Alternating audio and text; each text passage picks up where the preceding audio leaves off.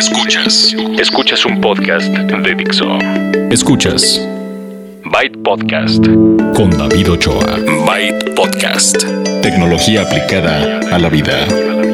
Por Dixo. La productora de podcast más importante en habla hispana. Byte Podcast 566. ¿Qué tal? ¿Cómo están? Sean ustedes bienvenidos a un episodio más de Byte, tecnología aplicada a la vida. El episodio anterior se grabó hace unos momentos, tenía mucha información y decidí darles dos. Espero que los estén escuchando juntos o que no se hayan perdido el anterior, porque hay cosas muy importantes. De las cosas que vamos a tener en esta ocasión, vamos a tener una entrevista, entrevista del Internet de las Cosas. Nos vienen a platicar desde Telcel cómo el avance en su red permite que tengamos mucho más tecnología disponible a través precisamente del el Internet de las Cosas. Vamos a hablar de una solución para comercio electrónico, un lanzamiento de teléfono. Huawei tiene un nuevo teléfono y les voy a platicar acerca de el tema que les había dicho anteriormente, la digitalización de la infraestructura. ¿Eso con qué se come? Ahorita van a ver cómo está bueno esto de la innovación.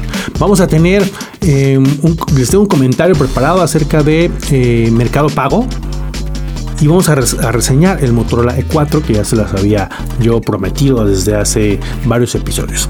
Entonces, empecemos rápidamente con las noticias. Noticias. Huawei presentó en México el smartphone P10 Selfie es el teléfono de la familia P que va en su décima edición, pero se llama selfie porque tiene una cámara de 20 megapíxeles, cámara frontal de 20 megapíxeles dedicada a aquellos que aman tomar una selfie. No solamente es el, alto pixelaje, eh, la cámara de 20 megapíxeles, sino una serie de tecnologías que les ayudan con reconocimiento facial en 3D, con diferentes eh, mejoras en el software para que se vea mucho mejor su retrato. Y el teléfono en sí es un teléfono delgado, bonito, que viene en tres colores, negro, azul y rosa y que ya está disponible en México. Es un teléfono que tiene un buen procesador, que tiene carga rápida de pila, una pantalla de 5.5 pulgadas, y además de la cámara frontal de 20 megapíxeles, en la parte de atrás tiene cámara dual. Ya ven que el P10 tiene una cámara dual de Leica. Estos no son de Leica, pero tiene una cámara dual también que les ayuda a tomar mejores fotos. Sobre todo este efecto de retratos que está, eh, que se llama bokeh y que está difuminado el fondo. Bueno, es muy fácil con todo el software que incluye este teléfono tener mejores retratos, ya sea con la cámara frontal de 20 megapíxeles o con las cámaras eh, que están por la parte de atrás, que además les ofrecen el zoom y el lente gran angular. Eso está padre. Es el P10 Selfie de Huawei, 9.900 pesos, eh, que es digamos casi unos 500 dólares. Poco menos de 500 dólares seguramente, el equivalente. Eh, en México, GoDaddy presentó una solución de, comercio electrónico para empresas grandes y pequeñas. Yo creo que las grandes tienen un poco más eh, definido que, pueden optar por una solución eh, que ellos mismos puedan ir customizando, que puedan ir personalizando, pero las pymes luego no tienen mucha opción. Si ustedes quieren desde cero crear una tienda en línea, GoDaddy presenta una solución. Eh, se llama así, tienda en línea. La encuentran ahí, es muy fácil. Nos hicieron el demo creándolo desde un teléfono.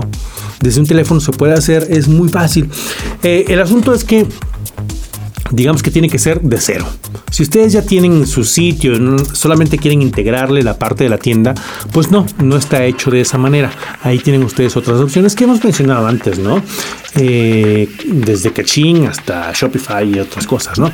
Pero esta solución está dirigida a personas o más bien a pymes a lo mejor empresas pequeñas que desde cero van a empezar con su sitio y con eh, la construcción de un lugar en el que pueden vender no solamente productos sino servicios. En la parte del pago pueden ustedes optar por las opciones que incluye esta tienda en línea de GoDaddy que sumaron a Mercado Pago. Mercado Pago es la parte pues financiera, digamos, de Mercado Libre, que ustedes a lo mejor ya han escuchado en Mercado Libre que pueden comprar y vender muchas cosas. Bueno, ellos han crecido y han estado mejorando su sistema de pago que ya permite que lo implementen otras entidades y en este caso GoDaddy está implementando la solución de mercado pago para que sea una de las opciones para que ustedes puedan cobrar en esta tienda que pueden armar en cuestión de minutos en línea. godaddy.com.mx em, aquí en el guion tenía, tenía em, la información acerca del, fin de semana gratis de Overwatch, pero bueno, ese ya pasó. Estuvo bueno porque abrieron el, Overwatch para, para PC, para PlayStation y para Xbox y durante un fin de semana se pudo jugar gratuitamente. Ni tanto en el PlayStation porque necesitabas el Plus y eso sí hay que pagarlo. Pero lo que ya está, eh, hablando de videojuegos, lo que ya llegó a México fue el PES, el PES 2018 para los fanáticos del fútbol soccer.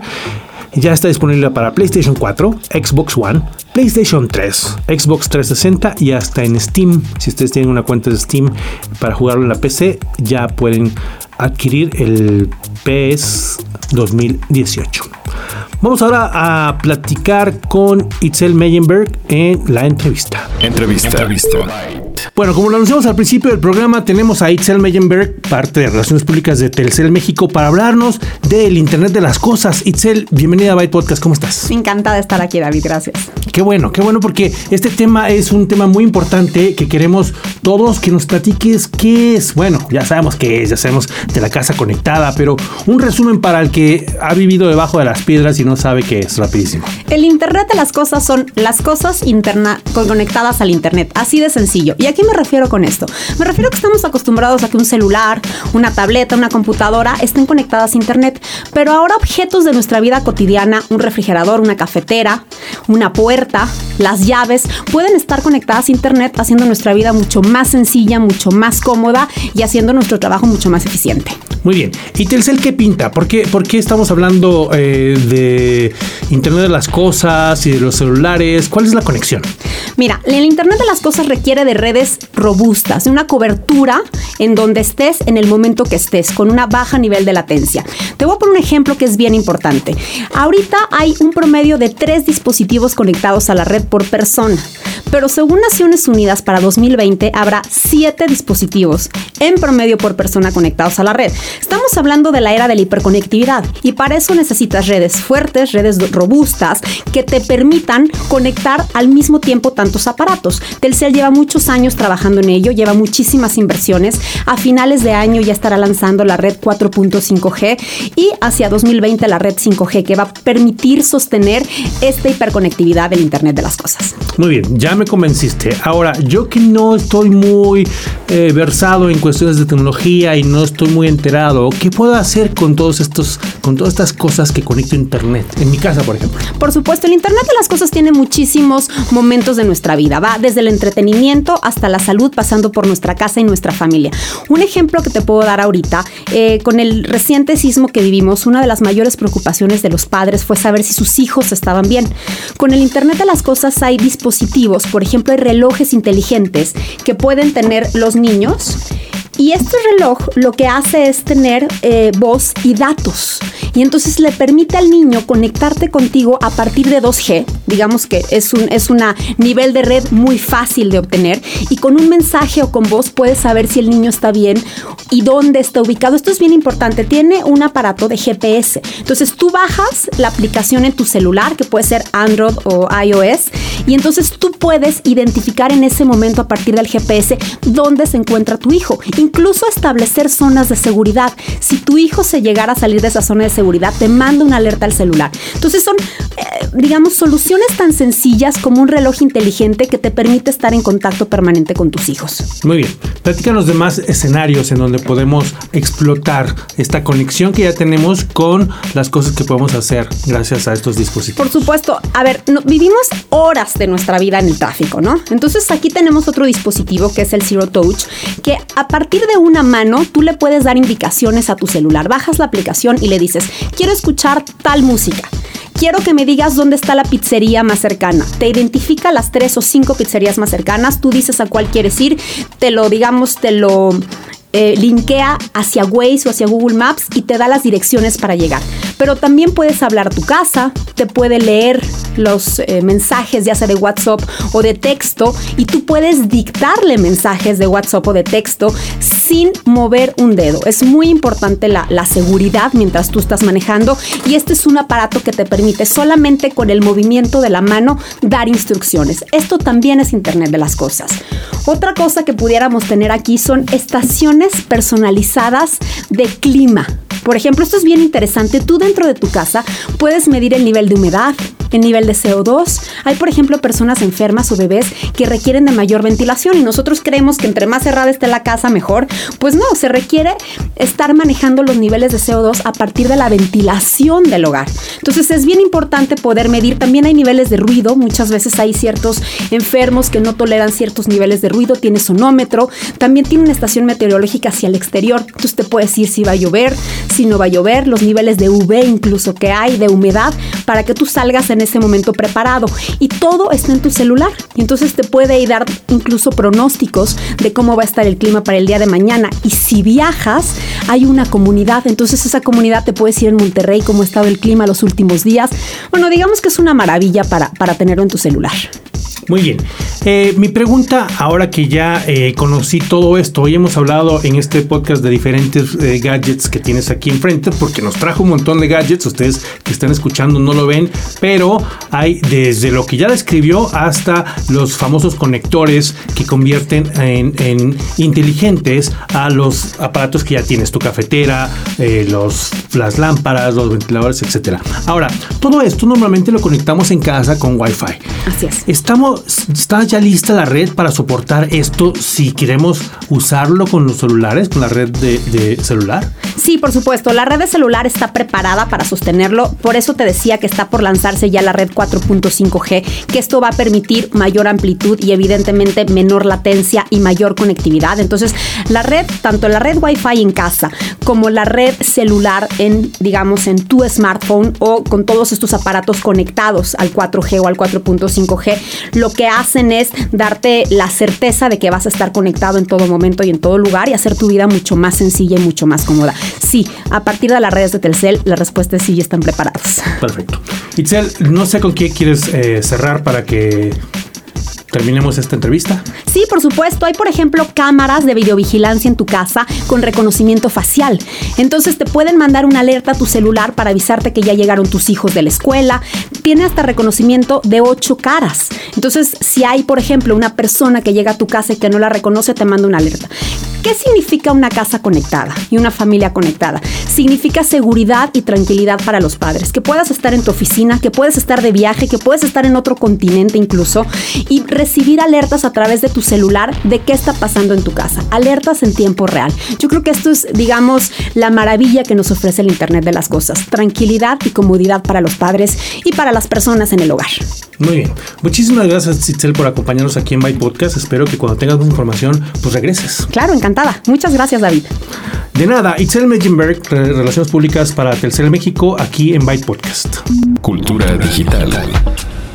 Estuve en un evento en Londres en donde vimos el Innovation Hub de Schneider Electric. Schneider Electric es una compañía global que tiene muchos años en el mercado de la infraestructura. A lo mejor no le suena porque pues no es que tengan algo que venderle al usuario final. Aunque sí, ah, y por cierto, les debo el, la reseña de un UPS, un eh, UPS que la compañía APC, que es parte de Schneider, tiene y eso sí encuentran ustedes a la venta. APC, que vende desde los UPS hasta las baterías y muchas cosas en medio, es parte de Schneider, como varias otras compañías. Y todas estas compañías y Schneider en sí lo que busca es cómo le hacen, cómo le hacemos todos, porque debemos todos estar pensando en ello, para tener una energía más limpia, energía más eficiente. Ellos, que tienen más años de experiencia eh, que nosotros, han establecido mecanismos para que a través de sus hubs de innovación, como este que tienen en, en Londres, al que fuimos a visitar, podamos aprender de métodos de sustentabilidad, de cómo la infraestructura va a actualizarse para mejorarse e interactuar con, por ejemplo, el Internet de las Cosas. ¿Cómo vamos a obtener una energía eficiente y limpia? ¿Cuáles son los retos? Los retos, por ejemplo, que se, se, logran o más bien aparecen a partir de las tendencias que está viviendo el mundo. La urbanización, la digitalización, la industrialización. Bueno, todo eso obviamente consume energía. Es más, hace que crezca exponencialmente la necesidad, la demanda de energía. Entonces, esta empresa, Schneider Electric, tiene muchos años, les digo, haciendo esto, pero además invierte, en este caso nos platicaron que un 5% de sus ganancias lo invierte en investigación y desarrollo. Entonces, em, ¿cómo está cambiando esto? Schneider, eh, que se dedica a la infraestructura, tiene años, digamos, pensemos en un edificio, ¿no? Entonces, ellos se dedican a la automatización y el control, ¿no? El que tenga la. que, llegue energía que se pueda distribuir muy bien y que no haya lugares o que no haya oportunidad para que se desperdicie la energía. Hay una capa de automatización que ellos hacen en fábricas, en, industrias, en construcción, en todo eso. Son esas cosas que nosotros no vemos pero que están ahí y que si no existieran y que si no llevaran años de, mejorarse, no tendríamos edificios inteligentes y no tendríamos detección de lugares en donde se está desperdiciando energía. Ahora, ¿qué es lo, lo que están haciendo nuevo? Ya sabemos, ya les dije que el reto es la energía más inteligente, ¿no? Bueno, pues ahora, con una capa de software viene la digitalización viene la creación de aplicaciones y servicios basados en los analíticos. Ahora, aquí es donde, donde entienden ustedes todo lo que hemos platicado acerca de Big Data. ¿no? ¿Se acuerdan que todos los, los aparatos conectados generan muchísima información? Que le hemos llamado Big Data, los aviones, ahora los autos, las empresas, los, todos los datos que metemos a Internet todos los días, ¿no? Todo eso es Big Data. Y ya que ustedes conocen y saben que se llama Big Data, llega la manera de analizarlo. Si no se analizara todo eso Big Data, pues no importaría si existe o no. Con los análisis podemos saber y ahora sí, en el caso de la infraestructura y de la automatización, con los controladores que ya fabrica Schneider Electric, por ejemplo, eh, y otras compañías también lo hacen, em, ya ahora sabemos qué pasa en qué, en, qué parte del edificio. Ya sabemos qué pasa en, la industria automotriz o de la construcción o, manufacturera. Ahora, con toda esa información y todo eso que sabemos y el análisis, entonces viene la capa de software, la capa de los servicios que ustedes conocen seguramente como servicios de nube. Hemos estado platicando por años de Big Data y ahí pasamos a los analíticos y ahí pasamos a cloud, ¿no? Bueno, todo eso que está en nuestra vida diaria ahora también está en esta industria en donde esta capa de servicios va a permitir que tengamos en efecto una energía más eficiente. Con una infraestructura más digitalizada podremos tener acceso a energía se base menos en el carbón. Hay, el reto importante es hacer más eficiente en hasta tres veces lo que tenemos actualmente de energía. Ahí es donde la energía, la automatización y el software se, se conjuntan para que podamos ahora sí buscarle o explotar el verdadero, poder de los datos. Todo esto con cosas muy puntuales que eh, dependiendo de, cada, de cada área, de cada vertical, de cada industria, está ofreciendo em, esta compañía Schneider Electric para que, son soluciones para que ellos puedan ser más eficientes. Las personas que tienen un data center, las compañías que se dedican a manufactura, los que hacen construcción de edificios, ¿no?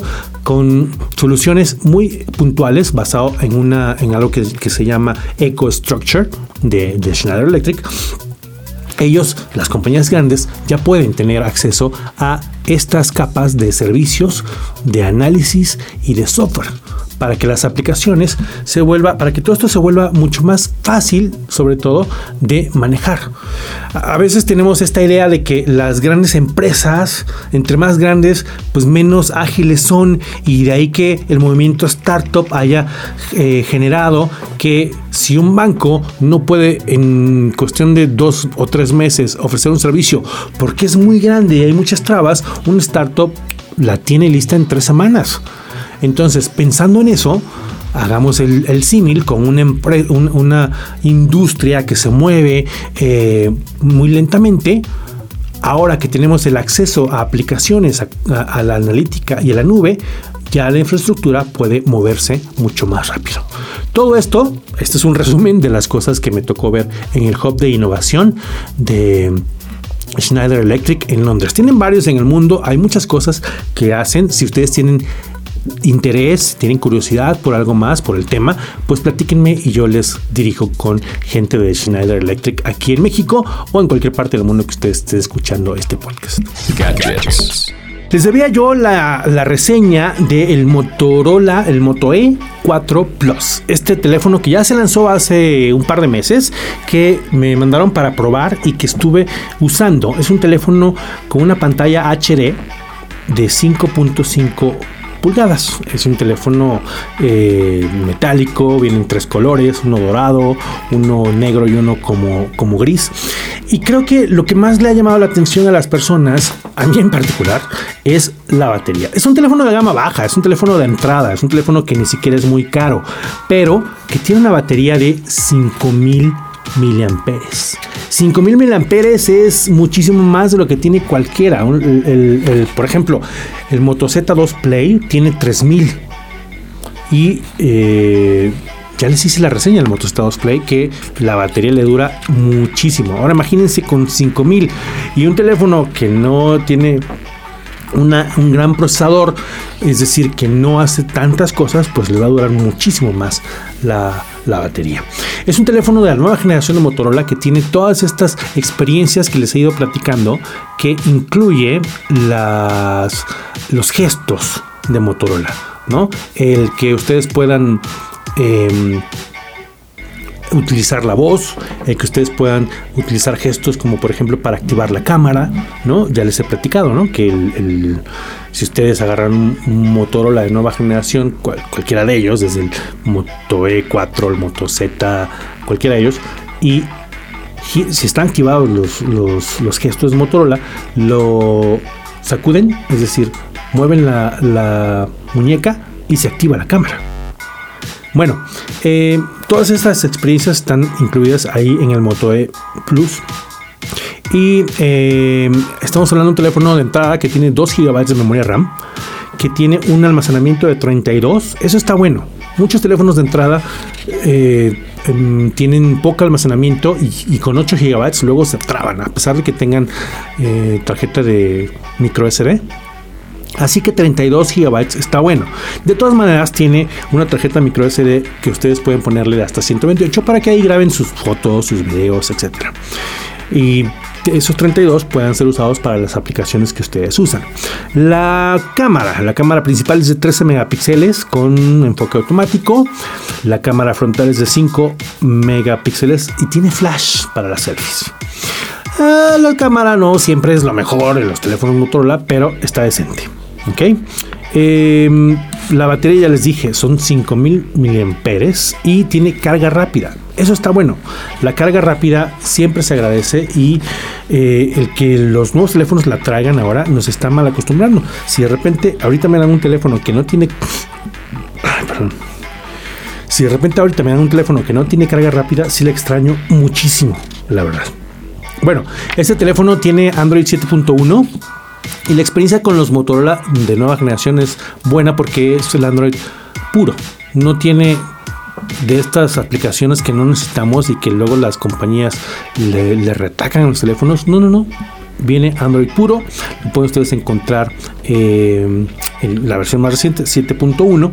Y tienen ustedes eh, la seguridad de que va a llegar la actualización a la siguiente versión. En este caso, como el teléfono es 7.1, pues tienen asegurada la actualización a la 8, que es Oreo. Una de las cosas que eh, mejoraron o, a la que le pusieron atención en este teléfono es a las selfies. Tiene un modo de embellecimiento. La cámara que les digo tiene, es de 5 megapíxeles, tiene flash frontal y tiene un modo de embellecimiento para que te salgan mejor los retratos. Eh, también pueden ustedes utilizar las huellas porque este teléfono tiene lector de huellas digitales. Puedes eh, em, configurar cualquiera de ellas para, para desbloquearlo y hasta para utilizar algunas aplicaciones que eh, pueden autenticar. No sé si van a comprar una, aplicación en el Google Play Store. Yo tengo una aplicación donde guardo mis passwords, por ejemplo, y para entrar tienes que poner tu huella digital y ese tipo de cosas. Entonces, tiene lector de huellas digitales y em, puedes también utilizar ese lector de huellas digitales como el botón principal para navegar. En lugar de utilizar las flechas de navegación inferiores, que son normalmente para regresar, home y multitareas, bueno, eso activas que el botón de huellas digitales sea el botón de navegación. Y entonces, si, le, si lo tocas y deslizas hacia la derecha, tienes el acceso a multimedia. Si lo deslizas hacia la izquierda, es como si hicieras el back. Y si lo dejas presionado, es como el home.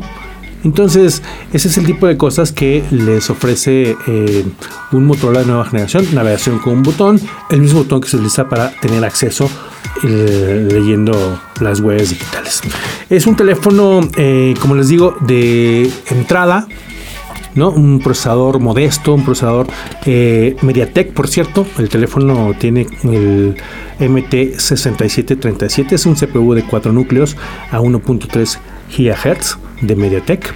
Y por supuesto tienen pues lo que esperarían de, un teléfono moderno, que son las conexiones em, inalámbricas, el Wi-Fi, eh, Bluetooth 4.2, que ese es nuevo, es por supuesto 4G y tiene su, lector de huellas digitales. Em, pueden ustedes ponerle un nano SIM, tiene también eh, acceso para la tarjeta micro SD y pues bueno, la batería 5000 mAh se van a pasar dos días tratando de acabársela y no lo van a lograr. Bueno, eh, pues esa fue la reseña de el Motorola E4 disponible ya en México. Motorola E4 Plus. Bueno, ya para terminar voy a, platicarles acerca de Mercado Pago.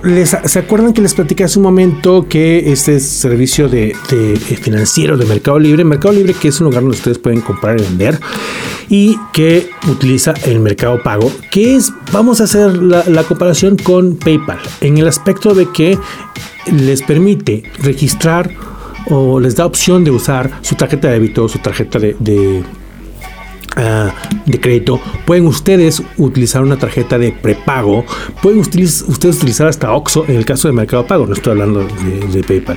Pero otra similitud es que ellos tienen la protección al comprador. Es decir, si ustedes van a Mercado Libre, compran algo, que utiliza como, como método de pago Mercado Pago y si por alguna razón no lo reciben o les pasa algo, ellos se encargan, ellos entran al quite y ya sea que les devuelvan su dinero o que arreglen el asunto. Entonces, me tocó probarlo y eh, me, da gusto ver que ha avanzado. Me da gusto ver cómo ya son eh, una opción viable, es una opción robusta que tiene, como les decía yo, esta, esta protección al comprador y que ahora están expandiendo. Tienen desde hace un par de años, y les platiqué en su momento, su tarjeta, una tarjeta eh, de, pues, de débito de Mercado Pago, que a la que ustedes pueden utilizar para, para meterle dinero y entonces la usan como tarjeta de débito en cualquier lugar que en donde acepten tarjeta, incluyo, incluido la, pues, la compra en línea, ¿no? Mi experiencia, sin embargo, fue con una tarjeta de regalo. Uno normalmente esperaría que me dan una tarjeta, vamos a poner, el, vamos a poner un ejemplo práctico. Me dan una tarjeta de 300 pesos, ¿no? Bueno, tienes que registrarla. Vas al sitio, la registras, le, rayas ahí, le das el código, ya tienes en tu cuenta 300 pesos, ¿no? Muy bien voy a ir a gastarme esos 300 pesos. Pero me encuentro algo que cuesta 350 uno esperaría, ah, bueno, tomen los 300 pesos de, lo que ya está ahí y entonces les pago 50, ¿no? Ah, para pagar esos 50, pues ya sea que uso mi tarjeta de débito o de crédito o cualquiera de las opciones que están ahí disponibles. Uno esperaría que se funcionara, ¿no? Bueno, desafortunadamente no es así. Si tienes 300 pesos y quieres comprar algo de 301 para arriba, no es así de sencillo.